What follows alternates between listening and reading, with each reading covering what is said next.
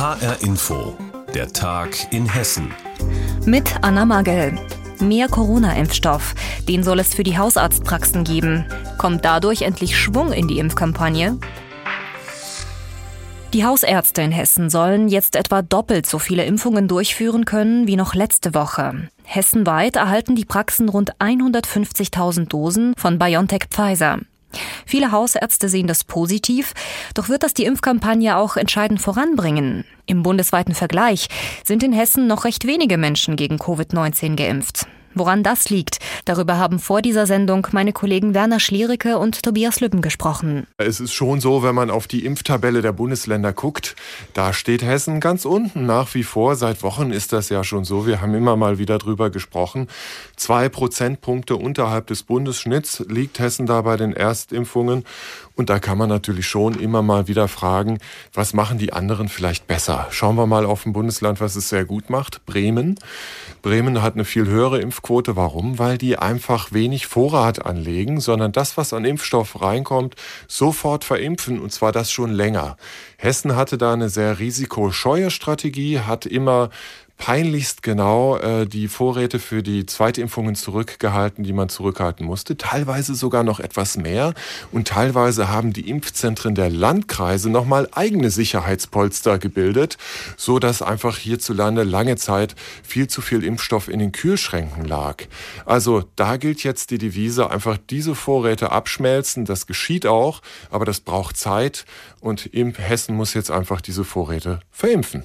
Tja, und bei diesem Verimpfen spielen ja seit Ostern noch die Hausärzte eine große Rolle und äh, ab dieser Woche wohl noch eine noch größere. Ja, ganz genau. Also die haben in dieser Woche doppelt so viel Impfstoff geliefert bekommen wie in der vergangenen, beziehungsweise sie bekommen es heute und vielleicht auch noch morgen. Es dauert immer ein bisschen die Versorgung durch die Apotheken bundesweit ja zwei Millionen Impfdosen diesmal für die Hausärzte und in Hessen landen davon rund 150.000 und alle von dem Hersteller BioNTech Pfizer.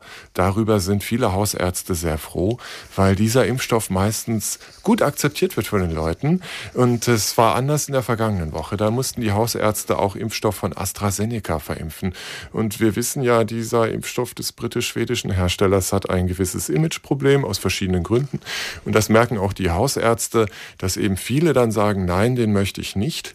Die Beratungsgespräche geraten oft sehr lange Manche Hausärzte haben mir gesagt, es ist dann fast wie ein Verkaufsgespräch. Und in dieser Rolle sehen sie sich eigentlich nicht. Und deshalb sind sie froh, dass dieses Problem diese Woche nicht besteht.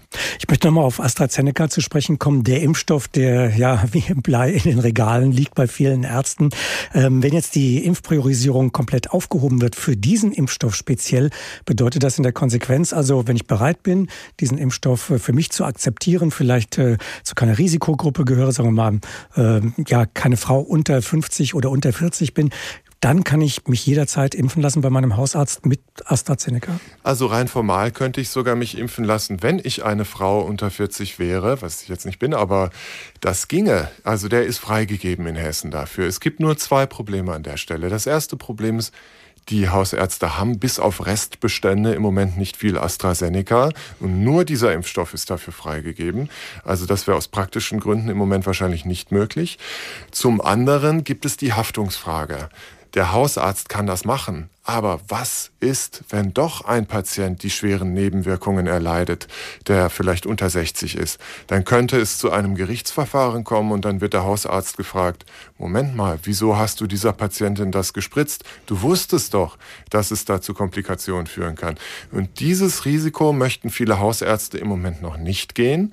Und die Kassenärztliche Vereinigung rät ihren Vertragsärzten auch im Moment dazu, dieses Risiko nicht zu gehen, da zurückhaltend zu sein. Das soll, so höre ich, nochmal im Infektionsschutz klipp und klar festgestellt werden, dass die Hausärzte da aus der Haftung raus sind. Und bis das nicht geschehen ist, könnte es gut sein, dass der eine oder andere Hausarzt das einem dann doch nicht verimpft, wenn man unter 60 ist. Sagt Tobias Lübben über den aktuellen Stand der Impfkampagne bei uns in Hessen. Damit schneller mehr Menschen gegen Covid-19 geimpft werden können, sind ja mittlerweile auch schon die Hausärzte mit ins Boot geholt worden. Und ab Juni sollen dann offiziell auch die Betriebsärzte Corona-Impfungen verabreichen. Aber viele Unternehmen würden gerne schon früher damit beginnen, ihre Mitarbeiter zu impfen. Und so hoffen sie bald, möglichst grünes Licht von der Politik zu bekommen. Und viele Konzerne bereiten sich darauf auch schon vor. Lars Hofmann mit den Einzelheiten. Viele große Konzerne haben mittlerweile Impfzentren aufgebaut oder zumindest geplant. Auch Unternehmen wie Evonik mit Standorten in Hanau und Darmstadt oder B. Braun-Melsungen in Nordhessen sind bereit. Und die Lufthansa etwa könnte in Frankfurt, München und Hamburg täglich insgesamt 400 Beschäftigte impfen. Das Hauptproblem, sagt Markus Kunert von Merck, ist überall das gleiche. Die Räume, das Personal, alles vorhanden. Aber dann brauchen wir Impfstoff. Wir haben keinen Impfstoff im Moment. Im Industriepark Höchst bei Frankfurt sitzen verschiedene Chemie- und Pharmakonzerne mit insgesamt 22.000 Beschäftigten. 2.500 Beschäftigte könnten hier pro Woche geimpft werden. Ähnlich sieht es im Industriepark Beringwerke in Marburg aus. Hier sitzen mehrere Pharmaunternehmen, sagt Jochen Reuter von GSK VegScience. Wir haben eine gemeinsame werksärztliche Abteilung und wir sind auch soweit vorbereitet, sobald wir Impfstoff bekommen, anzufangen zu impfen. Pharmaunternehmen gelten als systemrelevant. Bestimmte Mitarbeiter gehören damit in die Priorisierungsgruppe 3 und könnten schon jetzt geimpft werden. Dass es insgesamt aber nur langsam beim Impfen vorangeht, liegt auch an den Folgen der Pandemie. Container- und Frachtkapazitäten vor allem zwischen Europa und Asien sind knapp geworden. Das trifft dann teilweise auch die Impfstoffhersteller, erklärt Jochen Reuter von GSK VegScience in Marburg. Das sind äh, sozusagen Systeme zur Herstellung, zum Beispiel Schlauchsysteme mit Filtern oder so, die einmal verwendet werden. Gerade in der Impfstoffherstellung wird das relativ viel verwendet und da äh, sehen wir erhebliche Beeinträchtigungen in den Lieferketten. Die Engpässe beim Impfstoff sollen in den kommenden Wochen aber behoben werden, heißt es immer wieder. Und offiziell sollen Betriebsärzte ab Juni ins Impfen eingebunden werden. Dirk Meyer, Hauptgeschäftsführer des Arbeitgeberverbandes Hessen Chemie, geht das aber zu langsam. Die Hoffnung ist, dass wir früher als im Juni schon anfangen können. Konkret, spätestens im Mai sollen die Betriebsärzte auch impfen dürfen. So die Forderung an die Politik. Sonst warten die Betriebsärzte und Impfstraßen in Unternehmen noch länger auf ihren Einsatz. Viele Unternehmen stehen schon in den Startlöchern, um ihre Mitarbeiter künftig selbst gegen Covid-19 zu impfen. Geplant war bisher, dass die Betriebsärzte ab Juni mit dem Impfen loslegen dürfen. Infos dazu hatte Lars Hofmann. Tja, und solange die Bevölkerung nicht durchgeimpft ist, solange wird es vermutlich auch Beschränkungen geben. Seit dem Wochenende gilt ja die Corona-Notbremse des Bundes und die sieht zum Beispiel eine Ausgangssperre vor bei einer anhaltenden 7-Tage-Inzidenz von über 100. Bei uns in Hessen ist das fast überall der Fall. Und im Kreis Limburg-Weilburg, da sind die Einwohner schon echte Ausgangssperren-Profis und haben viel Erfahrung damit. HR-Inforeporter Benjamin Müller lebt selbst dort und er hat mal versucht, die Stimmung dort einzufangen. Ja, ich meine, man wird eingesperrt jetzt langsam. Ja, es ist halt ein bisschen zu viel. Wenn es sein muss, muss es sein. Nee, also der Zustand muss ja mal bald beendet sein. Ich mache da alles mit. Es ist zwar blöd, aber irgendwie müssen wir da jetzt durch und ich glaube, es gibt keinen anderen Weg. Der Kreis Limburg-Weilburg hat Erfahrung mit der Ausgangssperre. Hier gab es sie schon vom 12. Dezember bis 22. Januar und die aktuelle läuft auch schon seit Anfang April, weil die Zahlen dauerhaft hoch sind, zuletzt über 300. Da kommt natürlich die Frage auf, ob die Sperren überhaupt wirken, wenn die Zahlen nicht runtergehen.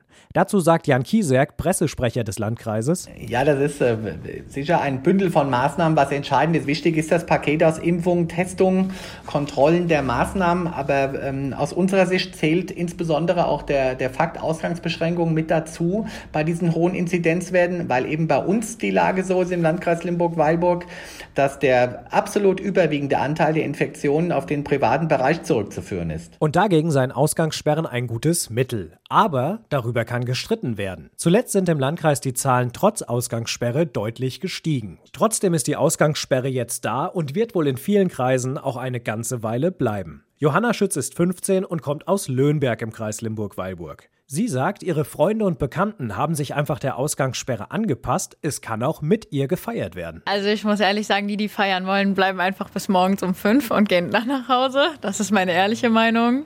Wie sinnvoll das Ganze ist, ist das eine. Aber was macht eine Ausgangssperre eigentlich mit den Menschen? Rudi Neumann ist 73 und kommt aus Niedershausen. Also, mich betrifft es eigentlich gar nicht, weil ich sowieso abends ab 21 Uhr zu Hause bin.